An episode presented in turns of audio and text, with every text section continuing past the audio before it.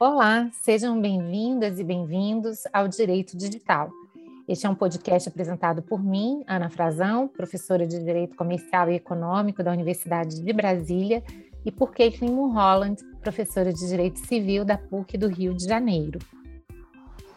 Este é um espaço de debate sobre os diversos temas que envolvem a nossa vida cotidiana, que está cada vez mais digital.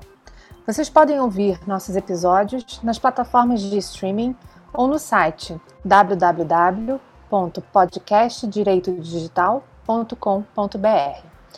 Nesse episódio, vamos falar sobre o processo de adequação e implementação da Lei Geral de Proteção de Dados Pessoais nas empresas. A Lei Geral de Proteção de Dados, que estabelece regras sobre os usos dos dados pessoais dos brasileiros, foi aprovada em 2018 e está em vigor desde setembro de 2020 mas só a partir do dia 1 de agosto de 2021 é que as sanções poderão ser aplicadas pela Autoridade Nacional de Proteção de Dados, a ANPD, a quem descumprir a lei. Essa diferença no prazo foi determinada pelo Congresso para dar tempo para as empresas se adequarem à LGPD. E para que a ANPD, órgão ligado à Presidência da República e formado em outubro de 2020, pudesse estruturar e regulamentar algumas regras. Todas as organizações, públicas ou privadas, que fazem coleta, uso e compartilhamento de dados pessoais precisam se adequar às normas da lei. Mas isso está longe de ser um processo simples. Existem várias etapas nesse processo, desde o mapeamento do fluxo de dados até o embasamento legal de cada um deles, incluindo adequação de contratos, políticas de transparência e governança de dados, além de soluções estruturais. A adequação deve ocorrer desde a farmácia que pede CPF do cliente até as grandes empresas que gerenciam milhares de terabytes de dados pessoais. Nesse episódio, vamos debater esse assunto e esclarecer as principais dúvidas de como adequar a sua empresa à LGPD. Bom, Caitlin, vamos começar então o nosso bate-papo e eu queria saber de você o que é que uma empresa precisa fazer para dar início à implementação da LGPD, qual é o passo zero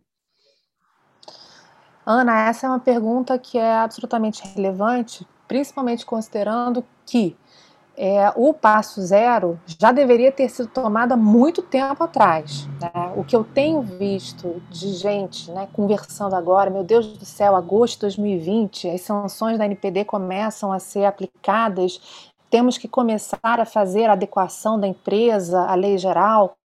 É, essa é uma, uma forma absolutamente inadequada né, de fazer qualquer tipo de implementação, adaptação da empresa às normas da lei geral. Então, o passo zero já deveria ter sido tomado há muito tempo atrás. Mas vamos lá, o que, que precisa então, considerando a necessidade dessa adequação à lei, o que, que precisa uma empresa fazer inicialmente? Né? Primeiro é identificar se ela, empresa, de fato realiza tratamento de dados pessoais. Ou seja, nós temos inúmeras é, é, sociedades, inúmeras é, empresas públicas, privadas, é, sociedades é, simples, enfim, que ah, fazem tratamento de dados, mas os dados não são dados pessoais. É, e também temos várias outras empresas que não realizam tratamento de dados. Então, o passo zero é identificar. Essa empresa trata dados pessoais.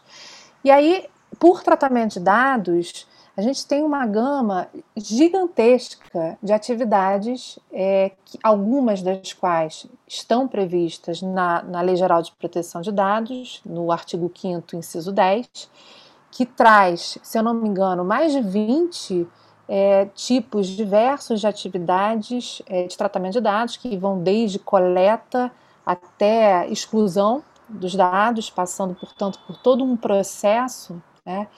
E, e, considerando também que essa, esse conceito de tratamento ele não é um conceito trazido na lei de forma é, exclusiva, né? existem outras possibilidades é, de atividades consideradas como atividade de tratamento de dados pessoais, mas então o mais importante é identificar inicialmente se há tratamento de dados pessoais. Esse seria, portanto, o passo zero. Né? Uma vez identificada a existência né, de, de, de tratamento de dados pessoais, vamos imaginar uma, uma empresa que faz o armazenamento de dados, né? outra que realiza o compartilhamento, outra empresa que faz o simples, a simples coleta, enfim. Vamos supor que a gente tenha três empresas distintas, cada uma delas realizando uma atividade específica de tratamento de dados. Cada uma dessas empresas vai ter que se adequar à Lei Geral de Proteção de Dados Pessoais. Como vai ser feita essa adequação?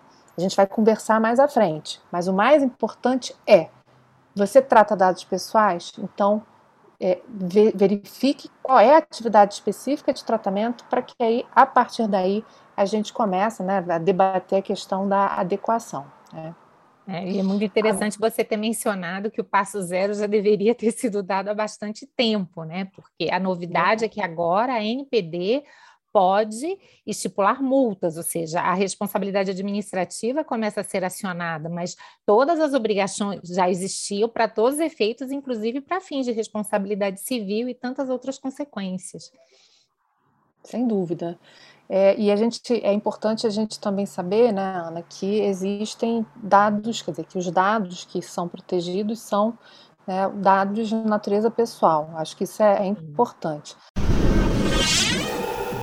Mas, mas me fala um pouco, Ana, você, você para a gente esclarecer para os nossos ouvintes, né? Uhum. É, já que a gente estava falando de dados pessoais, é, existe de fato uma, uma diferença de proteção de dados de pessoas físicas e pessoas jurídicas, né? E uhum. também no caso de, por exemplo, que é muito comum, né, dados de funcionários e dados de, dados de fornecedores, né, dessas empresas, uhum. prestadores de uhum. serviço. Existe alguma diferença na proteção dos dados é, é, que eu indiquei?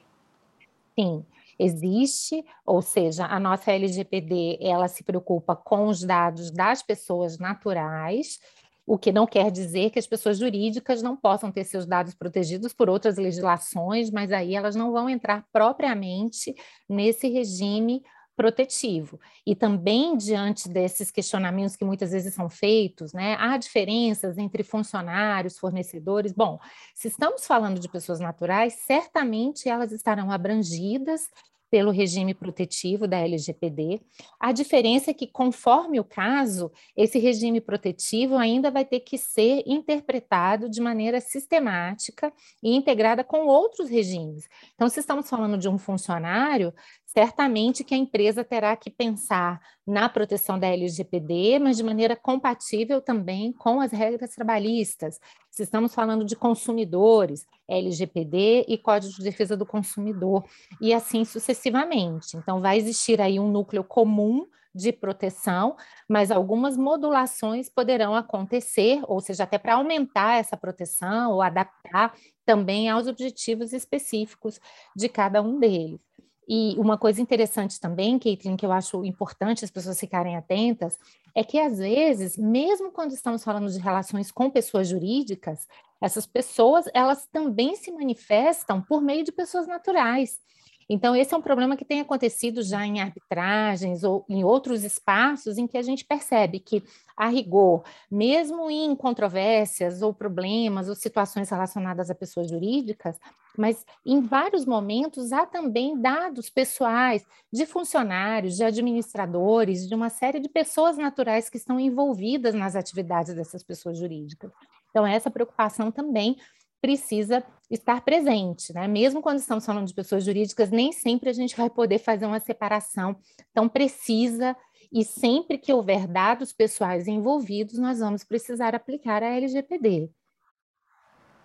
É, eu acho que essa é uma dúvida, acho que bastante comum, né? É, é a identificação da atividade para o tratamento de dados. É, que eu, é, é, o que eu tenho visto é, são as pessoas me perguntando se é, uma determinada empresa não tem como atividade fim tratamento de dados, se a Lei Geral de Proteção de Dados se aplicaria a ela.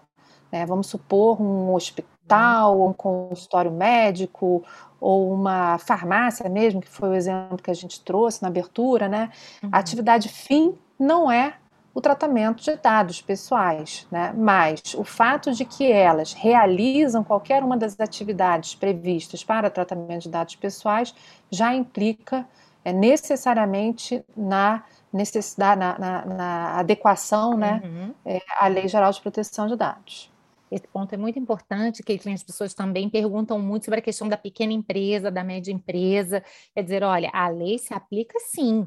É claro que quanto maior a empresa, quanto maior o, o, o volume de tratamento de dados, o grau de risco desses tratamentos de dados, claro que mais rigoroso será o regime de proteção, mas em princípio a lei vai se aplicar também aos pequenos e os médios negócios, há alguns desafios também para adaptar a lei, a realidade desses pequenos e médios negócios, e é por isso que todas as empresas que lidam com dados pessoais precisam estar muito atentas. Não há propriamente essa isenção. É como você disse, seja atividade meio, seja atividade fim, seja empresa grande, seja empresa pequena, todo mundo vai ter que se adaptar de acordo com a sua realidade, de acordo com o tipo de tratamento de dados que as pessoas fazem. Perfeito, vamos falar um pouco das questões organizacionais. Muitos têm falado de comitê de adequação. Explica para os nossos ouvintes como é que é isso. É obrigatório? Tem que ser instalado? Ou seja, como é que as pessoas eh, e as empresas podem se adaptar sob esse aspecto organizacional? Então, Ana, é, é importante, como você já mencionou, que a gente, é, que cada uma das empresas é, identifique eu acho que a princípio, né, o grau, né, como elas realizam tratamento de dados e o grau de, de, de risco, o grau é, de necessidade, vamos dizer assim, de adaptação imediata à lei ou rápida à lei, enfim. É, é claro, né, todos tem, todas as empresas devem se adaptar à Lei Geral de Proteção de Dados, sem dúvida alguma, mas algumas dessas empresas, até pelo volume de dados que trata, ou pela qualidade dos dados né, que trata, elas demandam né, uma rapidez, vamos dizer assim, na adequação à Lei Geral de Proteção de Dados. Né? É muito diferente uma adequação de uma empresa multinacional com 20 mil empregados, funcionários e, é, e, um número enorme né, de, de fornecedores, e a padaria da esquina aqui da minha casa, que tem numa tabela Excel o nome e o endereço dos seus clientes. A adequação é bastante distinta. Então, a sua pergunta sobre um comitê de adequação à lei geral depende muito da necessidade dessa adequação é, imediata, rápida, é, em conformidade com as normas da própria empresa interna e também com o volume de dados que é tratado. Então, esse comitê de adequação, portanto, ele pode ser um comitê de uma única pessoa, e aí não seria um comitê, né? seria uma pessoa individualmente responsável pela avaliação né, das atividades da, da, de tratamento da empresa para adequar a lei geral, e comitês verdadeiramente grandes, né?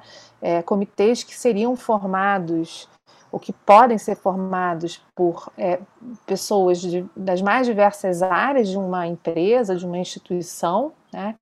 E que ficariam responsáveis por fazer esse essa grande passar uma lupa, né, pela empresa e uhum. identificar todo o processo, todos os processos em que existe tratamento de dados pessoais. Então, esse comitê de adequação, então, respondendo, né, diretamente, né, esse comitê de adequação ele não é obrigatório. Ele é recomendável é, quando houver a necessidade de uma avaliação com profundidade das atividades de tratamento de dados pessoais realizadas por conta do Uh, ou né, do, do, da qualidade do dado que é tratado, ou então do volume de dados que é tratado naquela empresa. Né? Então, uhum. é, como é que ele tem que ser instalado? Acho que essa é, esse é o, o passo zero que a gente estava falando lá atrás, né? Uhum. Acho que a, o, a primeira, primeira é, é, passado o passo zero, né? Uhum. Passado o momento em que se identifica que há tratamento de dados, né? Naquele momento é, é, é seria né, adequada a instalação desse comitê. É, é, um comitê geralmente ele, ele é composto né, internamente na empresa, mas não necessariamente.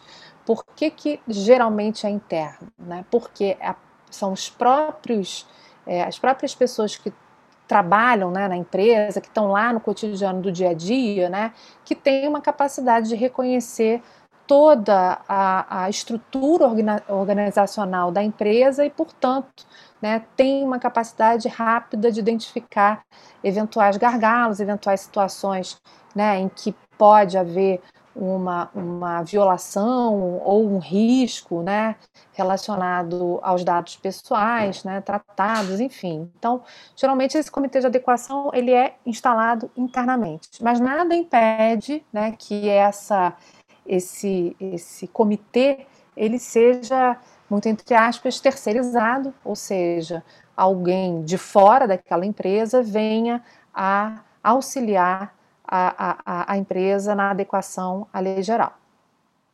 Perfeito. Eu acho que é importante a gente lembrar que aqui nós vamos ter muitas semelhanças com a própria ideia de compliance de uma maneira geral, não é, Caitlin?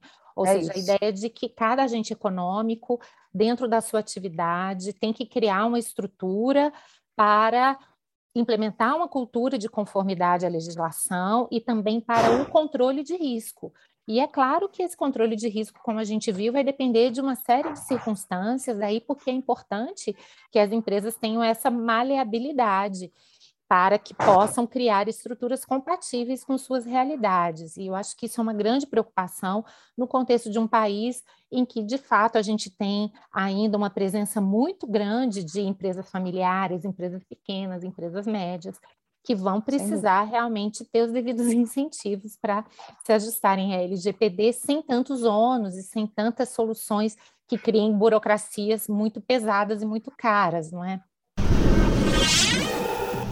é aproveitando então a sua, a sua fala agora, Ana, é, você considerando né, que a gente tem um número realmente é, grande né, de pequenas e médias empresas, né, uma das questões que tem sido levantada e discutida, é, é, não só no meio acadêmico, né, mas profissional de uma forma geral, é a respeito da figura do DPO, né, do Data uhum. Protection Officer, que a gente, que a Lei Geral de Proteção de Dados Pessoais, né, denominou, denomina como encarregado de dados, né, uhum. e o grande questionamento é, primeiro, o que é essa figura, né, que é uhum. trazida na lei, né, como é que ela como é que ela pode ajudar essa empresa a se adequar e também uhum. se essa figura é de fato é, obrigatória, se a sua, se a sua indicação uhum. né, pelo agente de tratamento é ou não obrigatório. Esse é um Sim. super debate que então, a gente não sei se a gente tem resposta ainda, né? É verdade, Caitlin. Isso é um super debate. O, o encarregado, o DPO, ele é uma figura chave na LGPD de acordo com o artigo 5 inciso 8 ele é exatamente aquela pessoa indicada pelo controlador operador para atuar como um canal de comunicação entre o controlador, os titulares de dados e a Autoridade Nacional de Proteção de Dados. E aqui a nossa LGPD, ao contrário do GDPR europeu, ela adotou uma redação pela qual, em princípio, o encarregado ele é obrigatório para todas as empresas. Portanto, se tratou dados, você precisa ter um encarregado. Eu, particularmente, achei muito interessante um documento que a própria NPD é, publicou recentemente, que trata sobre os agentes de tratamento e também sobre o encarregado, em que ela já vai fazendo uma série de esclarecimentos e ela chega a dizer em determinado momento que normativas futuras da própria autoridade poderão trazer hipóteses de dispensa da necessidade de indicação do encarregado, conforme a natureza e o porte da entidade, conforme o volume de operações de tratamento. Mas o fato é que até lá, em princípio, tem que haver um encarregado. Mas a própria NPD, ao meu ver, não sei também qual foi a sua impressão, ela já procurou ajudar um pouco as empresas, né, a mostrar que essa figura, embora imprescindível até o presente momento, ela pode ser incorporada de uma maneira relativamente plástica, ou seja, existem várias opções. Pode ser pessoa física ou jurídica, pode ser um funcionário da organização, pode ser um agente externo. Nada impede que uma mesma pessoa ela ocupe essa função em diversas empresas, desde que ela tenha realmente o tempo e, e possa realmente cumprir a dedicação necessária, Mas o que importa é que, pelo menos, cada qual trate de ter essa figura, possa estabelecer esse canal de comunicação, sem prejuízo de que no futuro, de acordo com outras coordenadas da ANPD, possa haver uma certa dispensa. Esse é um ponto, como você falou, bastante controverso, porque principalmente para pequenas empresas, empresas que não exercem tratamento de dados, que, que sejam é, muito arriscados ou coisas do tipo, muitos entendem que essa exigência pode trazer um ônus muito pesado para essas empresas e que, portanto, teria que haver uma certa flexibilidade por parte da ANPD no que diz respeito a essa dispensa. E é um ponto para a gente considerar, né, Kate? Sem dúvida. Não, e, e, eu acho que o mais importante é, é, é, refletir né, sobre realmente o papel que o DPO, né, que o encarregado é, ocupa dentro da empresa. Né? Eu acho que a, a compreensão da atividade que ele realiza, da importância né, que ele realiza dentro da empresa, é, reflete também, ou pode, na verdade, né, é, refletir também o, a importância no tratamento de dados. Né? O que, que eu quero dizer com isso? Né? Se a gente tem uma pequena empresa né, que realiza, não de forma é, de, de, uma atividade fi, final de tratamento de dados, né, não é a atividade fim dela, né? Uhum. É, e se essa empresa realiza uma atividade de tratamento de dados, é, por exemplo, a quantidade de dados que ela trata é ínfima, de dados pessoais que ela trata é ínfima, ou então a qualidade dos dados não, não demonstra qualquer risco, né? O risco é baixíssimo, né? É, o, o, a indicação de um encarregado por essa empresa, ela realmente traria um ônus, né?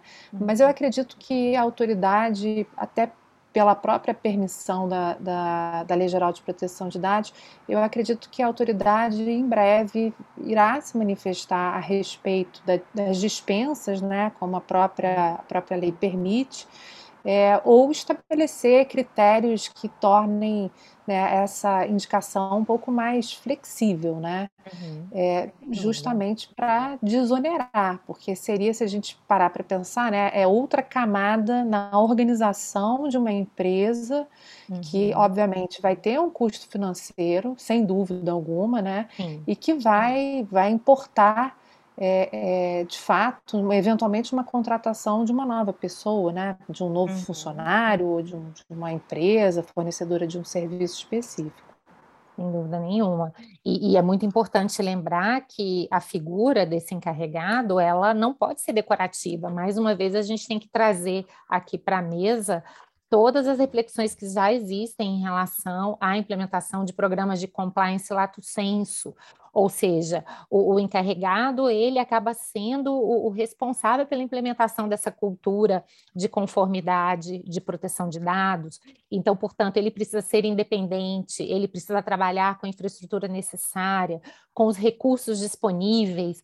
Então, se do, da parte das, das pequenas empresas isso pode gerar muitas dificuldades e daí essa necessidade de uma flexibilização, da parte das grandes empresas, isso se torna uma grande necessidade. Essa figura certamente vai ter que interagir com o, o, o, programa de compliance mais amplo da empresa e passa a ter um papel fundamental para assegurar isso, né? Que ele, até porque a gente sempre diz o compliance de dados ele é transversal. A gente já falou anteriormente, ele vai se projetar no direito do trabalho, no compliance trabalhista, no compliance de consumidor, ou seja, onde houver pessoas naturais envolvidas na atividade empresarial, essas áreas de compliance vão precisar conversar. Você já falou do passo zero, que já deveria ter sido dado, mas agora vamos voltar aos passos seguintes, né? Então, no fim das contas, muitas coisas já teriam que ter acontecido, mas sem dúvida nenhuma que agora a possibilidade de sanções ela aumenta a urgência dessas medidas. Quais vão ser então as etapas necessárias para para essa adequação? O que é que é obrigatório, o que é que é opcional, e o que é que principalmente quem está em mora tem que fazer agora diante desse temor da NPD, Caitlin? Eu vou começar pelo final, né? Quem está em mora vai, tá, vai ter que correr atrás do prejuízo, né? E não é não, é, pouco, é, né? Que não é pouco, exatamente. Eu acho até engraçado, né, Ana, que as pessoas têm, têm falado muito né, das multas milionárias que a autoridade vai aplicar É, eu, eu ficaria, se eu fosse um agente de tratamento de dados, não ficaria com medo das multas, não. Eu ficaria com medo da sanção, que eu acho que é pior, que é impedir o uhum. controlador de realizar tratamento no território nacional, né? Isso que seria uma, uma sanção pesadíssima, né? Então, Além de outras consequências sobre as quais a gente vai falar daqui a pouco, né, Caitlin? A gente Sem acha dúvidas. que o problema é só a sanção administrativa e não é.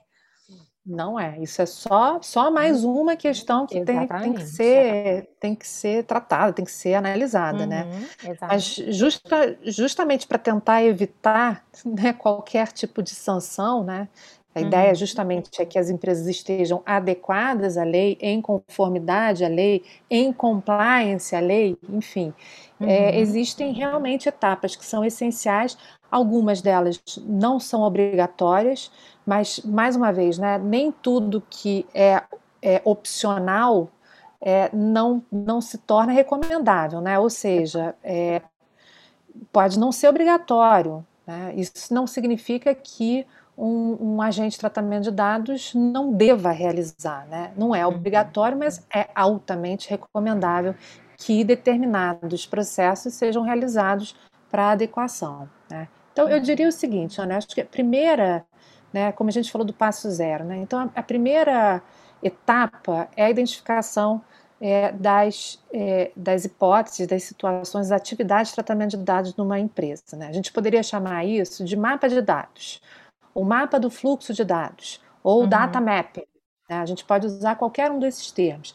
Basicamente, seria um, é, é literalmente um mapa no qual se identificariam todas as situações em que há tratamento de dados pessoais naquela empresa.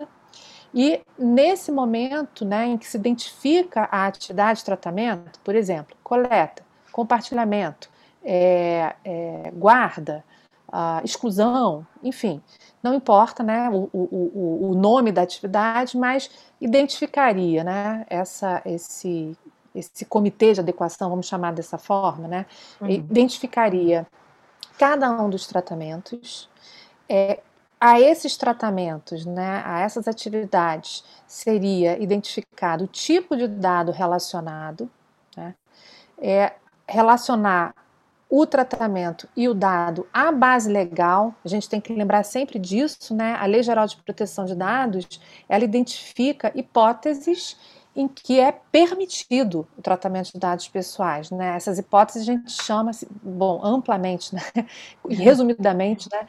É, essas hipóteses a gente chama de base legal, que são é, as justificativas, por assim dizer, que o controlador assumiria para realizar o tratamento de dados. Tá? Então, nessa, nesse mapa de dados, né, a gente teria o tratamento, a identificação do dado, a qualificação do dado, se é um dado pessoal, se é um dado pessoal sensível, a identificação da base legal e outros tantos, né, outras tantas qualidades né, que vão se identificar em concreto naquele determinado tratamento. É, qual é o sistema de segurança que é utilizado para os dados? Quem são as pessoas que têm acesso aos dados? Os, os níveis né, de acesso, de, de, de permissão para acessar os dados. Então, isso depende também muito da dinâmica da empresa. Esse data mapping, né, a própria lei obviamente não usa esse termo, né, mas esse mapa de dados, por assim dizer, ele vai se uh, transformar né, num documento que é um documento é, de, de, previsto na lei, que é um documento chamado Registro de Operações de Tratamento de Dados. Tá? É, esse registro de operações, ele basicamente, ele, o que ele faz é documentar esse processo esses processos né, que são reconhecidos no data mapping. Esse documento ele é um documento obrigatório, tá? então todo mundo tem que ter um mapa, um mapa de toda a empresa, né, tem que ter que trata dados tem que ter esse, esse registro das operações. Por quê? Porque o registro da, das operações é o documento fundamental para a atuação do encarregado na identificação é, da encarregada de dados, né, na identificação de se uma determinada empresa está ou não realizando a sua atividade de tratamento de dados em conformidade com a lei geral. Então, é, essa é a primeira etapa né, para adequação. Identificar é, as atividades, os dados que são tratados, as bases legais e outras tantas características que são é, necessárias para, para, para, para conformidade, para adequação à lei. Né? Além desse documento, existem outros documentos que são, são importantes, e aí eu vou, vou me referir a dois. Tá? Uhum. Um, que é o relatório de impacto à proteção de dados pessoais. Né? Esse relatório de impacto, o RIPID, né? ou como, que é, o, como é no, no GDPR, o DPIA, né? o DPIA, é, esse documento, esse relatório de impacto, ele é opcional e ele é um documento interno, significando dizer que ele não é um documento que é publicado pelo agente de tratamento, ele não é publicado, publicizado é, pelo controlador. Ele, no entanto, é um documento que pode ser requisitado pela Autoridade Nacional de Proteção de Dados, na medida em que é, se demonstre necessária a avaliação e a fiscalização da atividade realizada pelo controlador.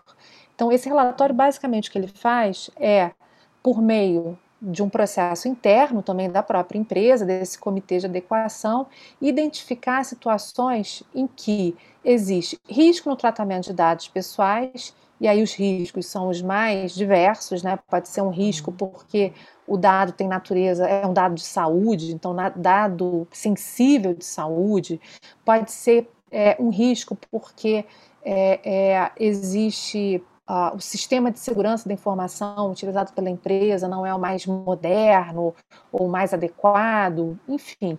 Então, esse RIPT é um relatório honesto, absolutamente honesto, é, da empresa, é, identificando aquelas situações em que pode ser vislumbrada uma situação eventualmente é, violadora dos dados pessoais, dos direitos dos titulares, e ao mesmo tempo identificando também as salvaguardas que vão ser adotadas por esses, é, essas empresas uhum. para mitigação dos, dos, dos eventuais dos riscos e dos eventuais danos. Né? Então, é, é, esse, eu, eu, diria que, ainda que não seja obrigatório o relatório, esse relatório de impacto, eu acho que é altamente recomendável, principalmente para as empresas que realizam tratamento de dados pessoais sensíveis, né?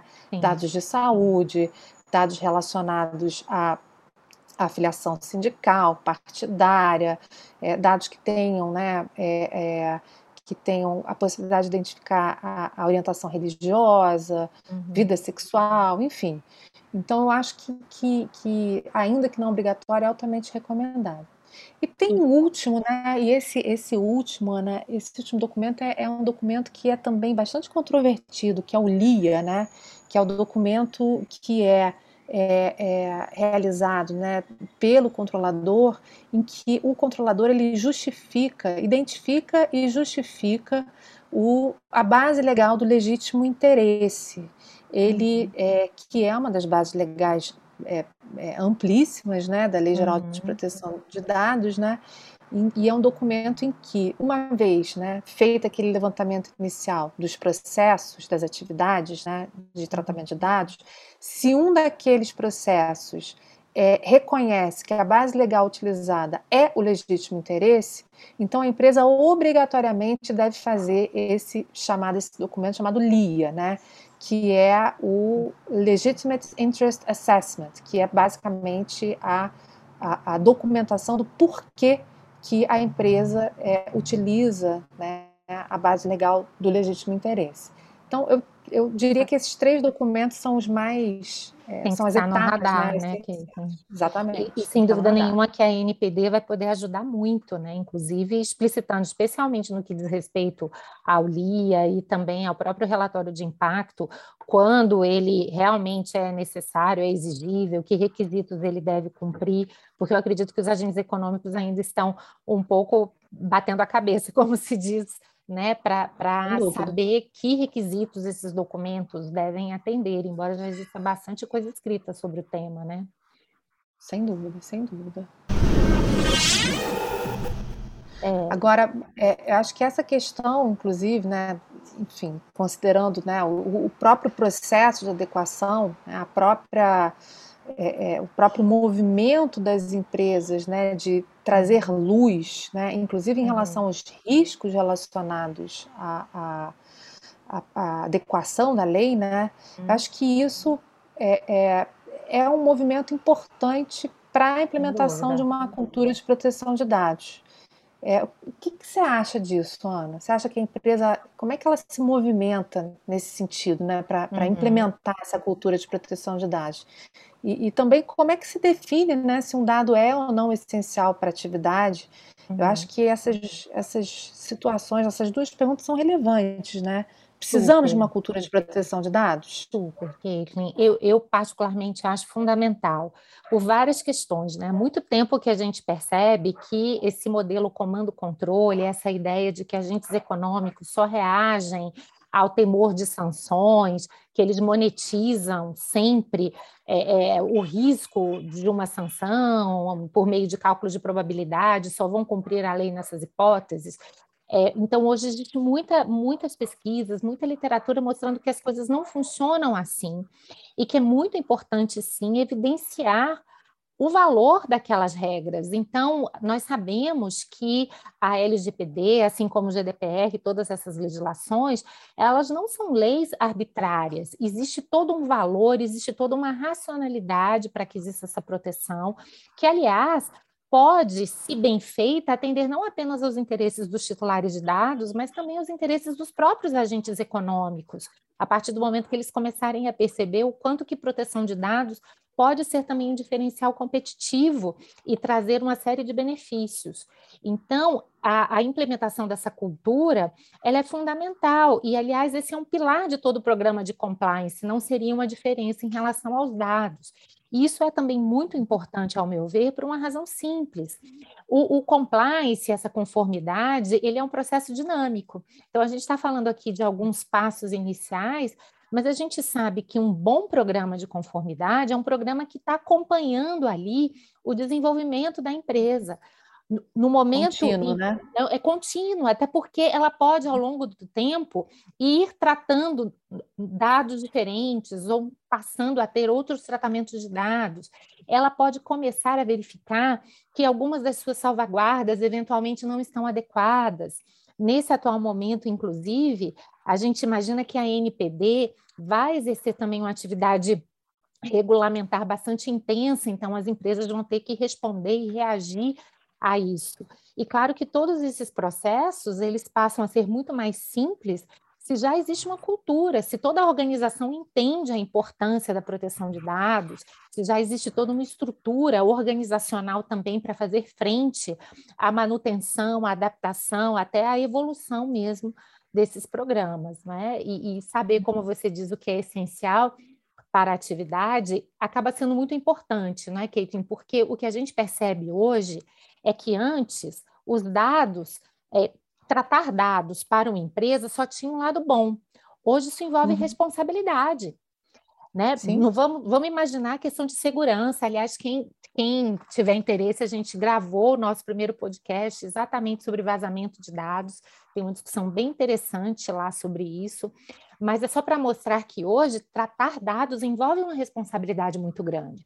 Então, é importante que as empresas realmente pensem: olha, independentemente de eu ter uma base legal, mas de fato eu preciso tratar esses dados. Será que eventualmente os riscos desse tratamento vão compensar os benefícios? Porque talvez, se a resposta for negativa, seja caso, então, de abrir mão daquele tratamento. Né? Vejam que a própria lei, além da base de dados, ela fala de princípios como a finalidade, como a adequação, como a minimicidade, ou seja, elas colocam sob a responsabilidade do agente econômico esse juízo de razoabilidade. Eu realmente preciso tratar esses dados, é razoável que eu faça esse tratamento dessa maneira? Isso do ponto de vista já de uma justificação para todos os efeitos, inclusive perante a NPD. Mas do ponto de vista do cálculo de risco dele, eu acho que a pergunta é muito interessante porque ela coloca o agente econômico diante dessa discussão. Vale a pena, diante do risco, prosseguir nesse tratamento? Ou talvez não seria melhor até abrir mão para optar por outras maneiras para atingir aquela finalidade. Então, eu acho que essa é uma mega pergunta e toda empresa, todo controlador de dados hoje deve fazer. É, não, é, com certeza. É, eu tenho visto muito, né? Isso é corriqueiro até justamente porque ainda falta, né, um caminho a ser percorrido para que a gente possa é, de fato implementar essa cultura de proteção. Mas é, é, curioso, né, quando a gente pensa naqueles formulários que a gente preenche ou uhum. preenchia, né, em lojas ou para a realização de algum fornecimento de serviço, né, que eram Exato. formulários gigantescos, né, que utilizavam, que pediam inclusive nome de mãe, nome de pai, endereço, dois endereços, telefone para contato, segundo contato, terceiro contato, e é o que você se referiu, né, Ana, que, que, que é algo que eu sempre menciono, é minimização. Minimizem uhum. seus dados. Exato. Precisa. Se você não precisa, não use. Se não, uhum. é, se não é fundamental para a finalidade do tratamento que você, é, que, o, que, o, que a empresa, uhum. que o agente, que o controlador realiza, tira esse dado, exclui, não, não requer, não, não utilize esse dado, porque é mais uma eventual ponta solta que existe, né? É mais uma situação que eventualmente pode gerar um risco de, de violação aos direitos dos titulares, né? E essa, essa cultura, né? É, essa, essa cultura de proteção de dados, eu, apesar de, né? Eu acho que é importante fazer esse esse disclaimer aqui, né? Apesar de a gente saber que proteção de dados é absolutamente distinto de proteção do consumidor, uhum. eu acho que a gente pode fazer uma, algum paralelo com o que aconteceu no início da década de 90, né, quando o Código de Defesa do Consumidor entrou em vigor, e foi necessário fazer uma mudança né, na cabeça das pessoas né, e na cultura Sim. propriamente das pessoas, em, em, no sentido de assumirem determinados posicionamentos em relação à proteção dos direitos dos consumidores. Uhum. Eu acho que a uhum. gente vai pelo mesmo caminho. Eu acho que a gente Exatamente. vai seguir esse mesmo caminho. E é uma coisa que os agentes econômicos precisam se conscientizar. É, tratamento de dados envolve riscos. Então, esses riscos precisam ser assumidos com todas as salvaguardas e todos os cálculos necessários. E um ponto também importante que, é que como você colocou no começo da nossa conversa, a definição de tratamento de dados é muito ampla. Então, acabou aquela história de dizer, não, mas eu recebi essa base de dados, não fui eu que coletei, não interessa. Se você teve acesso, você está tratando esses está dados, tratando. não é? Exatamente. Você passa a estar sujeito a todos os riscos. Imagine, por exemplo, os incidentes de segurança. Qualquer pessoa que está armazenando dados hoje está sujeita ao risco desse tipo de incidente, que a gente já viu naquele programa anterior, que podem ser riscos muito altos. E até por isso eu queria já te provocar sobre a nossa próxima questão. Quais são efetivamente os riscos que a empresa corre se ela não se adequar às regras da LGPD? É, Ana, como a gente falou lá no início, né? Todo mundo preocupado com as sanções da NPD é, obviamente, é, as sanções né, que poderiam ser é, aplicadas pela, pela autoridade, mas, é, de fato, a lei está em vigor já há algum tempo. Né? Então, desde a entrada em vigor da lei, já existem é, determinadas situações né, que a gente pode identificar como potencialmente geradoras de responsabilidade. Né? Então, é, a gente tem do, o, a própria lei geral, ela traz um, um, uma seção, né, que trata da responsabilidade civil dos agentes, dos agentes de tratamento, né, do controlador e do operador. Né? Então, essa já é uma primeira situação, né? quer dizer, se a empresa não se adequa, existe a possibilidade de danos sendo causados aos titulares é, de dados, né? por exemplo, é, danos relacionados à incapacidade da empresa de, de é, permitir né, ao titular o exercício dos direitos que a ele, que a ele são, são deferidos né, no artigo 18. Uhum. É, esse é um exemplo, e os outros exemplos são os corriqueiros, né, mais comumente mencionados, que são aqueles de invasão de sistemas de segurança, é, de utilização hoje, né, que está na ordem do dia, né, o sequestro de bases de dados, né, o chamado ransomware, enfim. É, então, o, o, primeiro risco, né, no que diz respeito à não adequação é, da empresa, a lei geral, é que é, existem determinadas situações de dano que, ainda que a gente não esteja falando especificamente de uma sanção administrativa, né, mas um, toda uma gama de situações danosas né, que podem decorrer dessa falta, né, dessa falta de adequação da empresa à lei. Né.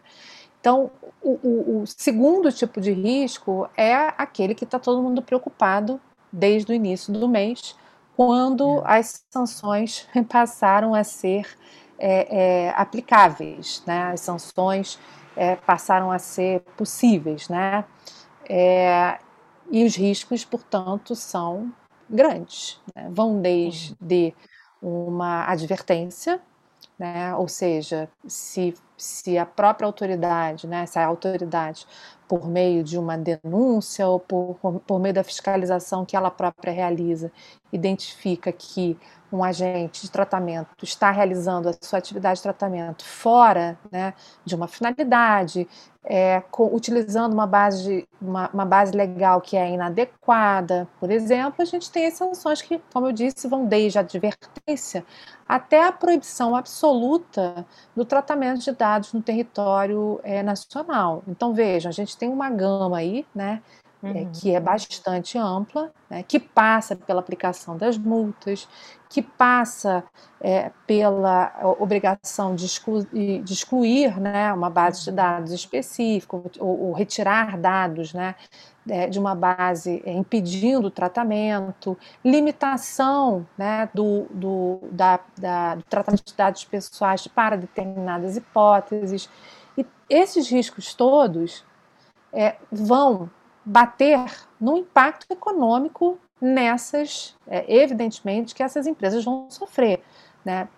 Mais uma vez, a gente está falando de empresas que realizam tratamento como atividade fim ou atividade meio.